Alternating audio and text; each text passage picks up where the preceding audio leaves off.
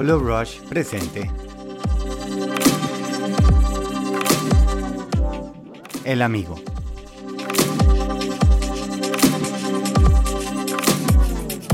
Hola, muy buenos días. ¿Listos para un ratico de inspiración, para una idea para ir rumiando a lo largo de este martes? Una vez, me acuerdo cuando tenía unos 16 años, vi un libro de Stephen King que se llamaba La mitad oscura.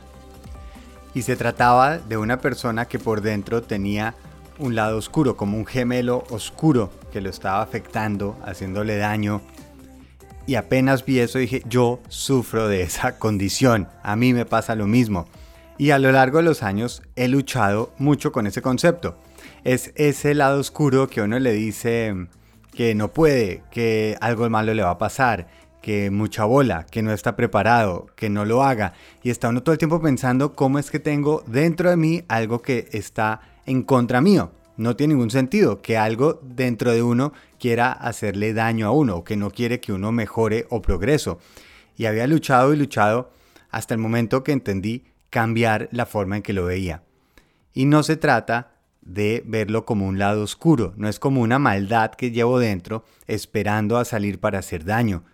Es simplemente un amigo que tenemos y como hay amigos de todos tipos, hay amigos que no son tan chéveres. Hay amigos que cuando uno los llama y uno le dice, oiga, imagínese que voy a ver si consigo un nuevo trabajo. Y el otro amigo dice, uy, mmm, pues no sé, no sé si debería porque está difícil, usted eso no sabe, eh, no, no, no, me parece mala idea.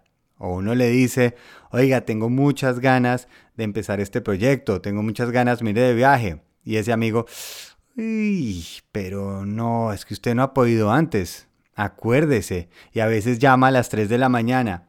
Uy, Pablo, no sé por qué esa mirada de su novia estuvo rarísima, muy rara. No sé, no sé. Bueno, bueno, chao, hasta mañana. Y es ese amigo que uno dice, mucho hijo de madre, o sea, qué jartera de tipo. La pregunta es, ¿por qué seguimos contestando? Si ese fuera un amigo y está llamando, uno en un momento le empieza a decir, mire, creo que vámonos para el pomerillo, lo invito a un café y hablamos porque creo que eh, tal vez no eres tú, soy yo. Pero todos tenemos esto por dentro, tenemos ese amigo que seguramente es inmaduro, es inseguro, y necesita bajarle como el nivel a los demás para que él o ella no se sienta insegura o no se sienta inmadura. Y es más fácil eso, si se baja el nivel en vez de que el nivel suba.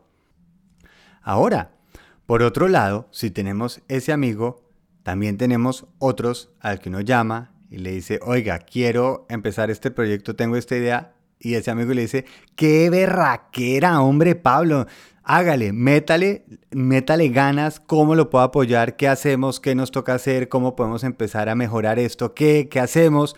Y uno empieza, ah, qué persona tan adorada y tan querida. Está ahí adentro también.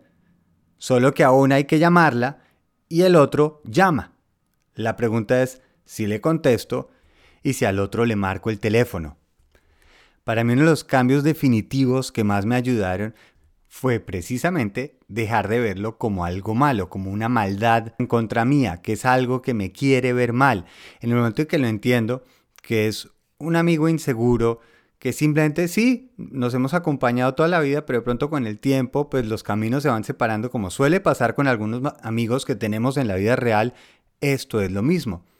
Y puede decir, lo podemos seguir invitando a planes, puede estar ahí, pero en el momento que empieza a decir las cosas antipáticas, pues simplemente no hay que pararle bolas, no hay que contestar el teléfono y simplemente nos enfocamos en los amigos, esos nuevos que hemos aprendido a reconocer, que sí apoyan, que sí están de nuestro lado. Y van a preguntar, bueno, ¿y cómo hago para llamar a ese amigo? ¿Cómo en la vida real? Si queremos sentir cosas diferentes, si queremos conocer a gente diferente, tenemos que hacer algo diferente. ¿Dónde puedo conocer a amigos nuevos? Busco una situación en donde conocería a gente que le gusta lo que a mí me gusta. Busco los momentos donde hago algo en donde yo me siento bien, porque estoy contribuyendo, haciendo, y seguramente en ese momento voy a estar rodeado de personas más parecidas a mí. Cuando yo estoy haciendo lo que yo soy bueno, en lo que quiero mejorar, esos amigos empiezan a emerger, empiezan a querer hablar conmigo. O también lo pueden ver como esto, los invitan a una comida y en esa comida hay diferentes grupos de personas. Unos están hablando y quejándose de la situación actual, otros están echando chistes, otros están planeando un viaje. Yo escojo con cuál grupo me quiero acercar, cuál me parece más interesante para seguir charlando la conversación. Eso sucede lo mismo en nuestra cabeza. Yo no puedo controlar todos los pensamientos que van por mi cabeza. Es imposible, son demasiados y están impulsados por eh, reacciones, por miedos, por impulsos sexuales, por sueño, por hambre, una cantidad de cosas que de todas formas van a generar pensamientos en mi cabeza. Donde está mi poder es en donde decido enfocarme, en donde decido actuar. Si yo decido oír a ese amigo que tal vez no me está haciendo tanto bien o al que me está hablando y me empodera, me hace sentir que soy capaz y me siento acompañado. Ese sí es mi poder, porque esos pensamientos están constantemente ahí.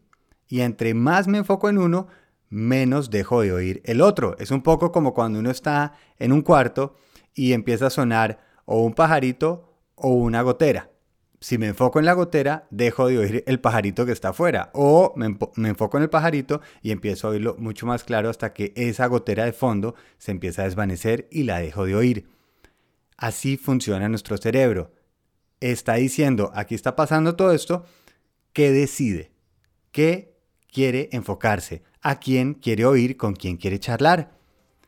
Hoy están esos amigos ahí esperando, amigos nuevos, amigos antiguos que de pronto hay que decirle, mire, tal vez ya no tenemos que ser mejores amigos, podemos ser amigos, a veces nos hablamos de vez en cuando, no hay ningún problema, pero mi amigo, mi amigo va a empezar a dedicarle mucho más cariño, amor que me esté sirviendo. Los amigos se escogen. Que tengan un día increíble, que sean esos buenos amigos hoy para los demás. Feliz viaje.